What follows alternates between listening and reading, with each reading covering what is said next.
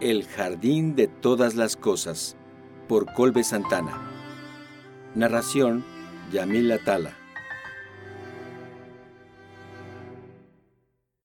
Capítulo 4 Skull, dijeron todos chocando sus copas con cerveza. Que la evaluación salga bien y pronto tengas a tu propio séquito de undergrads ocupados en diligencias inútiles. Siguió Eva, mientras el resto se empinaba su dotación de alcohol. Gracias, respondió Sisi, quien animadamente servía lo que quedaba de todas las botellas de cerveza en su propia copa. ¿Y tú te vas a ir con Samuel a Ontario, verdad? apuntó a Alex. No, primero tengo que hacer algunas cosas aquí, pero en enero me integro al grupo, contestó ella mientras jugueteaba con un pretzel. Déjame adivinar, ¿pasear datos? ¿Revisar un borrador? ¿Cruzar y categorizar muestras? No cuenta como adivinar si disparas como escopeta, intervino Eva. Da lo mismo, la va a traer de su mandadera. No te preocupes, rió Alex. Ya fui advertida. Un poco de terror extra no te hará daño. Vas a necesitar lentes cuando termines, y tu microscopio va a necesitar lentes cuando termines, ya verás. Bueno, pues resulta que me gusta ver a través del microscopio, así que tal vez no me la pase tan mal. Sisi encontró cerveza pasando por su garganta al mismo tiempo en que sus desahogos querían escapar de ahí. Oh, eso es bueno. Bien por ti. Yo, en cambio, no puedo esperar a que me hagan profesora asistente. No más curvas de acumulación de especies, por favor. Alfredo, indiferente a ser tachado de aguafiestas, habló. Si no son curvas de acumulación de especies, será otra tarea tediosa y repetitiva. Y en nuestra profesión no podemos escapar de eso. Eva y yo somos profesores asistentes y, si acaso, ese tipo de trabajo ha aumentado más en lugar de disminuir. Cuando organizó esta reunión con Sisi, Gerald Lee, Alex, Eva e invitados de invitados, su auténtica intención era que Sisi pudiera relajarse, divertirse y olvidarse de la evaluación por un rato pero simplemente no podía evitar quedarse callado cuando alguien decía cualquier tipo de inconsistencia, incongruencia o declaración debatible por pequeña que fuera. No lo hacía con mala intención, aunque sabía que su comentario no era lo que Sisi quería escuchar, y no fue sorpresa para nadie de los que estaban en la mesa del bar Mikeller cuando ella respondió con un ¡Ash, cállate! ¿Y Brian Cox o Lawrence Krauss?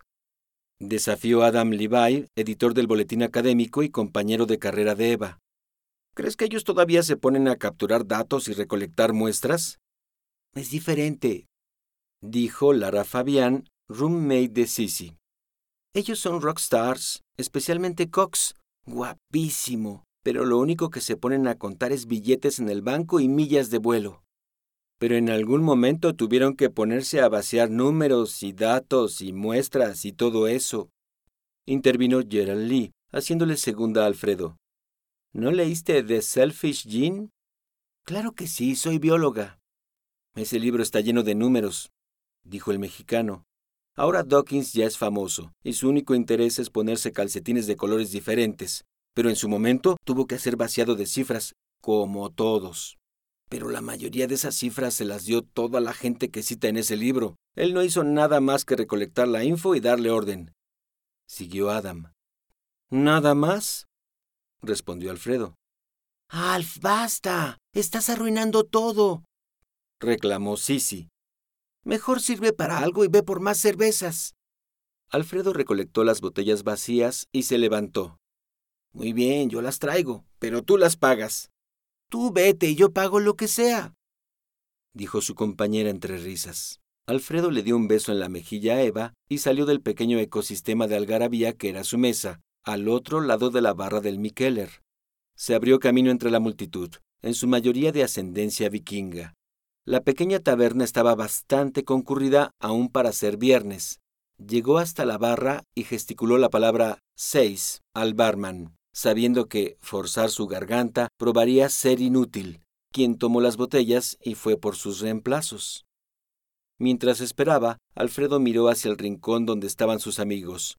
El mural caricaturesco con el perfil de una chica feliz ilustrado por Kid Shore se erguía sobre ellos como una divertida deidad, vigilando que la diversión no abandonara a sus fieles devotos. ¿Una hermana perdida de Baco, quizá? Era una escena que Alfredo podría haber enmarcado si pudiera. Como en proporción áurea, todo el momento era coronado con el perfil de Eva, apenas un asiento antes del extremo izquierdo de la imagen. El verla ahí, riendo y bebiendo, le provocaba una calidez en el corazón que él no podía explicar, pero la ciencia sí, era el alcohol. Por supuesto que la propuesta de ir a México no había llegado y se había marchado sin dejar secuelas, y no era como que disfrutara decirle que no a Eva. De hecho, no cumplir cada capricho que se le ocurría a su pareja era una de las cosas más difíciles que tenía que hacer día con día. Era algo que no parecía hacerse más fácil con el tiempo. ¿Cuánto tiempo? Se habían conocido apenas dos años atrás. Alfredo había ido a Estados Unidos como asistente de la profesora Gibowska, quien había participado como ponente en una charla de The Origins Project de la Universidad Estatal de Arizona, también conocido como ASU Origins. La serie de charlas dirigidas por Lawrence Krauss era un escaparate para algunas de las mentes más brillantes en materia de ciencia, tecnología y sociedad. La reputación de Gibowska le había valido un lugar en la mesa de discusión, y Alfredo había anticipado esta charla durante tres meses, pero lamentablemente no pudo escucharla, pues tuvo que atender otras tareas que la polaca le había encargado un día antes. Como el resto del mundo, Alfredo podría ver la plática más tarde en YouTube, pero aún así quería conmemorar el momento comprando una copia del Arizona Daily Star del día siguiente, donde se hablaba brevemente del evento. En un momento de efímera libertad, Alfredo salió del hotel a las 9.36 de la noche, a toda prisa, esperando que el 7-Eleven más cercano tuviera alguna copia todavía. No había tal, así que tuvo que ir al siguiente autoservicio, y al siguiente, y al siguiente. Su tiempo se agotaba y encontró un puesto de revistas de la vieja escuela apostado junto al semáforo de una avenida más o menos grande. El lugar seguía abierto, pero el encargado se veía ya dispuesto a recoger todo y cerrar.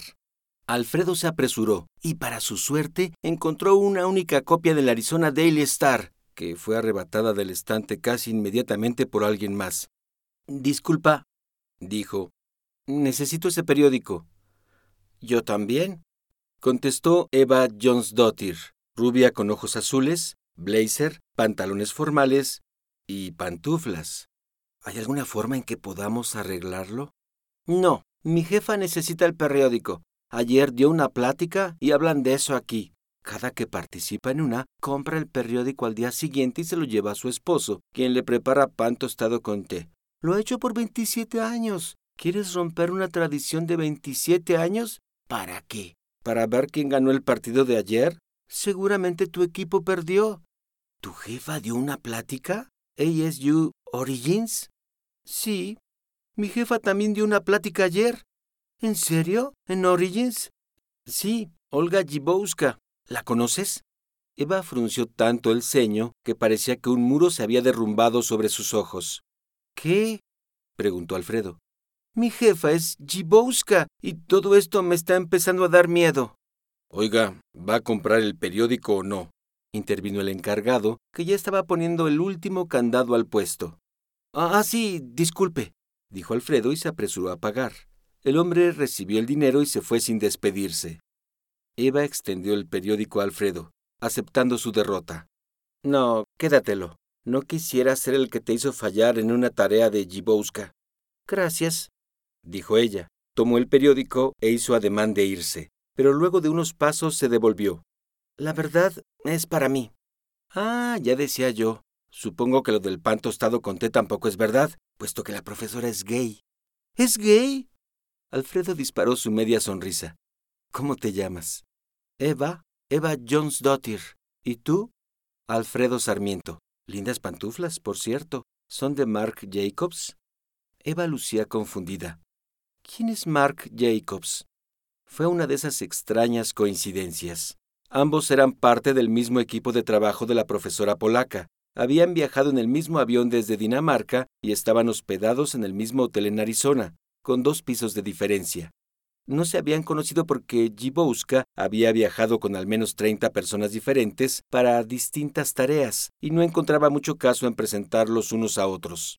Alfredo no perdió tiempo e invitó a salir a Eva fue más un impulso que una decisión consciente. Fue algo que lo sorprendió más a él que a cualquiera. Generar conversación trivial con chicas, conseguir su contacto y tontear por algunas semanas eran una cosa. Sin embargo, desde que había dejado México, no pensaba o esperaba poder pasar a algo más. No necesariamente algo más serio o algo con propósito, simplemente algo más.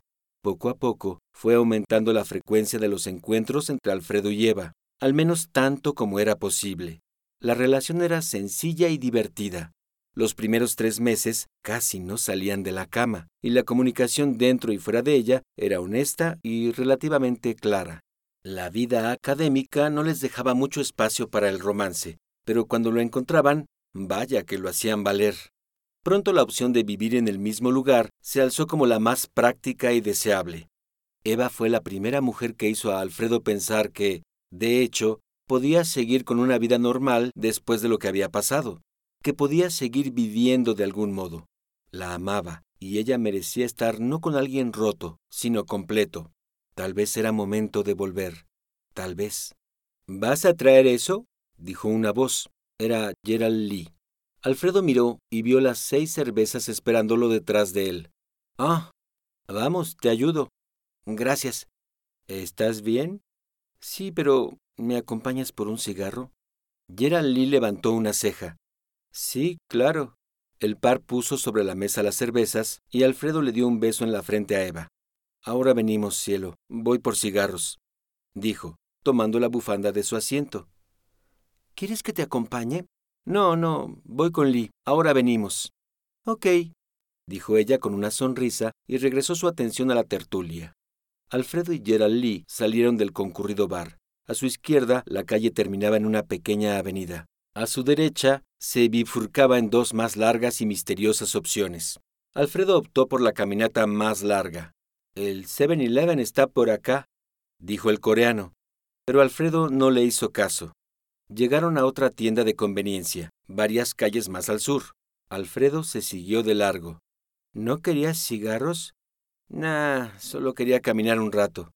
¿Por qué no me dijiste que querías caminar? Se llama eufemismo, Caminaron y charlaron durante varias cuadras, cruzando e ignorando más 7-Elevens de lo que Alfredo pudo contar. Si en Guadalajara había epidemia de oxos, lo mismo ocurría en Dinamarca con la distinguida competencia, y en la capital danesa era aún peor porque no era una ciudad tan grande, así que era casi imposible caminar más de tres cuadras sin toparse con uno. De tanto en tanto, mientras charlaban, Alfredo miraba al cielo. Eso lo hacía cuando quería sentirse lejos de su propia perspectiva. Había mucha luz artificial, pero se lograban distinguir las estrellas entre la arquitectura de la ciudad. Se abrían paso como un río de lucecitas tímidas, y Alfredo podía identificar a los sospechosos comunes de esa hora en esa época del año. Sirio, Betelgeuse, Alnitak, Alnilam y Mintaka, entre otras. ¿Por qué querrías hacer eso? Se escuchó hablar en su propia mente se vio llorando, sus manos cubriendo su rostro, las manos de ella acariciándolo, buscándolo. Comparado con eso, decía ella, la vida humana es apenas un parpadeo, pero en ese parpadeo un dolor antiguo cerraba sus dedos sobre su corazón. En ese parpadeo. Por fin, el mexicano se decidió y entró al siguiente 7-Eleven. Alfredo y Lee exploraron la mercancía en busca de algún antojo irresponsable que pudiera acompañar a los cigarros. Algo con exceso de azúcar o sal. Lee tomó una bolsa individual de Ostepops y Alfredo una barra de chocolate de Dime, además de una cajetilla de Prince. Se formaron al final de una moderada fila de clientes. La mayoría eran jóvenes que preferían comprar cervezas baratas y beberlas acompañados del frío nocturno que entrar a un pub y gastar cuatro o cinco euros más por lo mismo. Llegó a la caja y pagó sus productos, y antes de salir, una niña chocó contra él, cayendo al suelo y tirando unos chocolates. Unski, dijo él, agachándose. La niña no lloró. Solo se levantó y miró con sus ojos azules a Alfredo. ¿Estás bien? Dijo el mexicano, ahora en inglés, dándole los chocolates a la pequeña. Hannah, dijo un hombre con poco cabello y lentes. Tomó la mano de la pequeña. El padre, sin duda. Lo siento, dijo al mexicano. No hay problema. Alfredo vio luego al hombre dándole una indicación a su hija en danés. Sorry, dijo la niña. Thank you. El dolor volvió, apretando intensamente su pecho. Está decidido. Está hecho. Por nada, contestó él, y vio al hombre y a su hija salir del local. Poco después, Alfredo y Lee encontraron un faro en medio de una plazoleta y empezaron a compartir el botín. A ninguno de los dos les molestaba combinar frituras de queso con chocolate y tabaco. Eva quiere que vayamos a México antes de la boda, antes de lo de Estados Unidos incluso, dijo Alfredo, exhalando humo. Tiene sentido, contestó Lee. Vas a tener que regresar eventualmente. Alfredo no contestó. Eva sabe lo de Jessica y... Claro que no, interrumpió. ¿Por qué habría de saberlo? Toda esa parte de mi vida ya murió. Todo eso fue antes de Eva. Ya no tengo nada de aquella vida. Gerald Lee escogió sus palabras con cuidado. ¿A qué le temes? Alfredo se quedó callado otra vez, pero solo por un momento. No sé si puedo regresar. Si tú no sabes, ¿quién sí? odio que me preguntes cosas. Salud por eso, dijo Lee, alzando la fritura sabor queso como si fuera una copa. Salud, dijo Alfredo, haciendo lo mismo con su cigarro. Eva es una buena chica, Alf, continuó Gerald Lee. Merece que hagas esto por ella, ¿no crees? Se lo debes, si piensas casarte con ella. Alfredo miró a su amigo chuparse queso de los dedos. Era increíble que pudiera soltar tremendas bombas con tanta ligereza. Volvió a mirar al cielo. El ojo rojo del toro lo vigilaba. Se sintió mareado. No supo si era el tabaco, el cual no acostumbraba a consumir en realidad, o si era el prospecto de tomar un avión y poner los pies en tierra mexicana una vez más.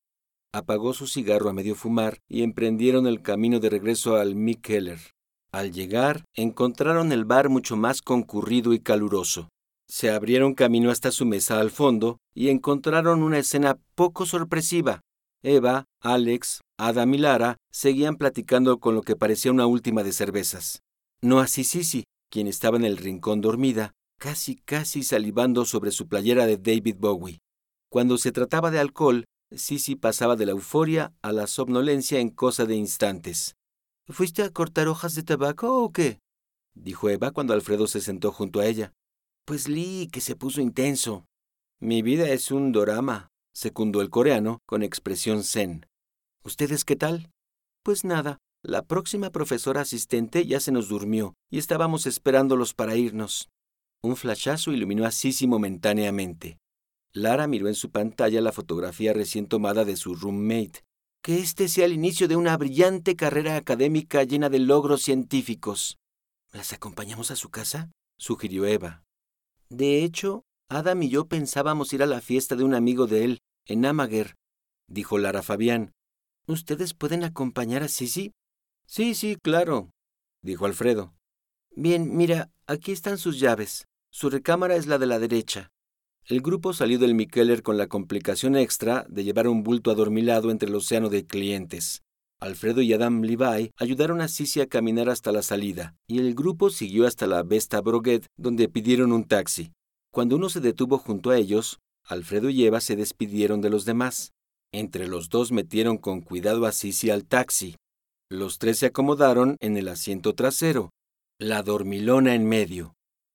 El taxi trazó las calles nocturnas y solitarias de Copenhague. Aquí y allá había gente bebiendo en la vía pública, o alguna que otra bicicleta pasando de aquí a allá, pero en general era una noche muy tranquila. ¡Ey! susurró Eva cuando el vehículo ya iba en marcha. ¡Ey! contestó Alfredo del otro lado. ¿Todo bien? Sí, ¿por qué? Pues te fuiste por cigarros y tardaste mucho. Y se sabe que la vida de Gerald Lee es todo menos un dorama. Alfredo sonrió. Sí, todo bien. Siguieron en silencio otro momento. Alfie, dijo Sisi arrastrando la voz. ¿Qué pasa? Mm, ¿Dónde dejaste a Eva? Aquí está. Está sentada junto a ti. Sisi volteó y vio a la islandesa. ¿Ves? Te dije que volvería. Te quiere mucho.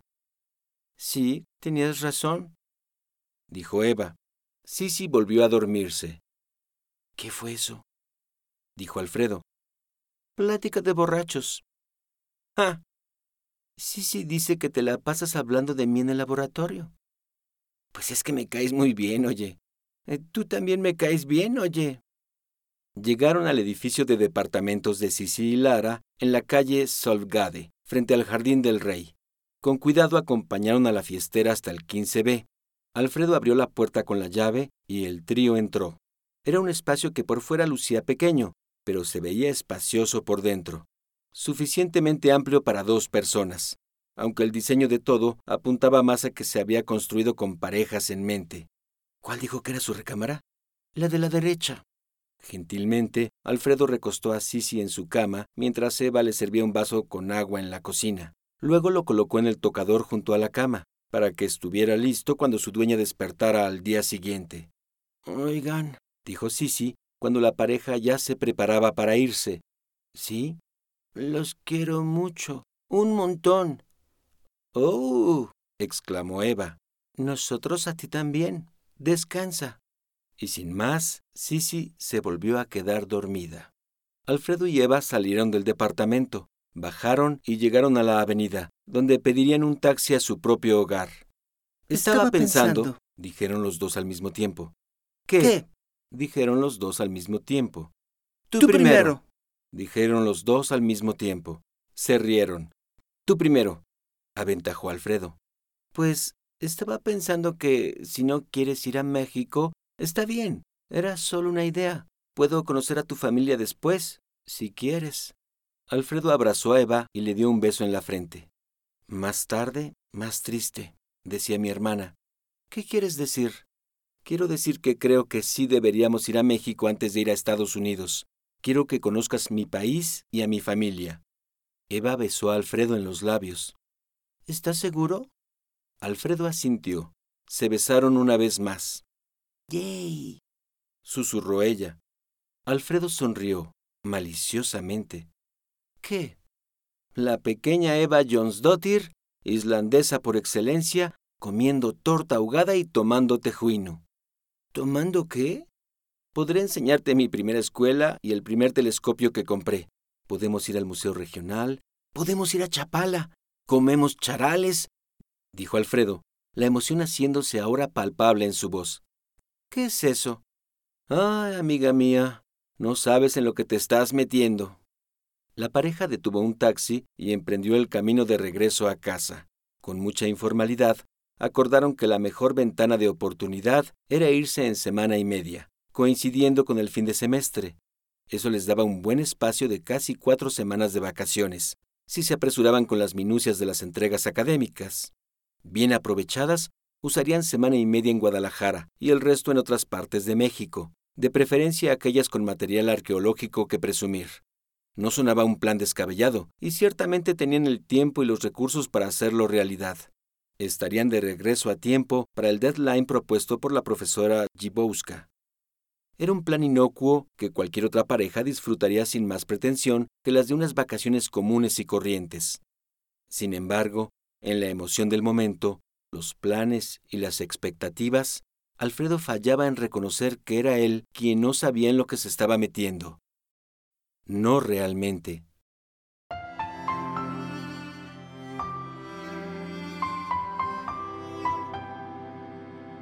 Si disfrutaste de este episodio, hay muchas formas en que puedes apoyar este proyecto. Puedes calificarlo y dejar tu opinión en iTunes, YouTube o donde sea que lo hayas escuchado. Puedes compartirlo en redes sociales con tus amigos. Puedes discutirlo en tu blog o en tu propio podcast. Y por supuesto, puedes apoyarlo directamente comprando El Jardín de Todas las Cosas en formato digital o impreso a través de Amazon. Muchas gracias por escuchar. Este proyecto no podría existir sin gente como tú.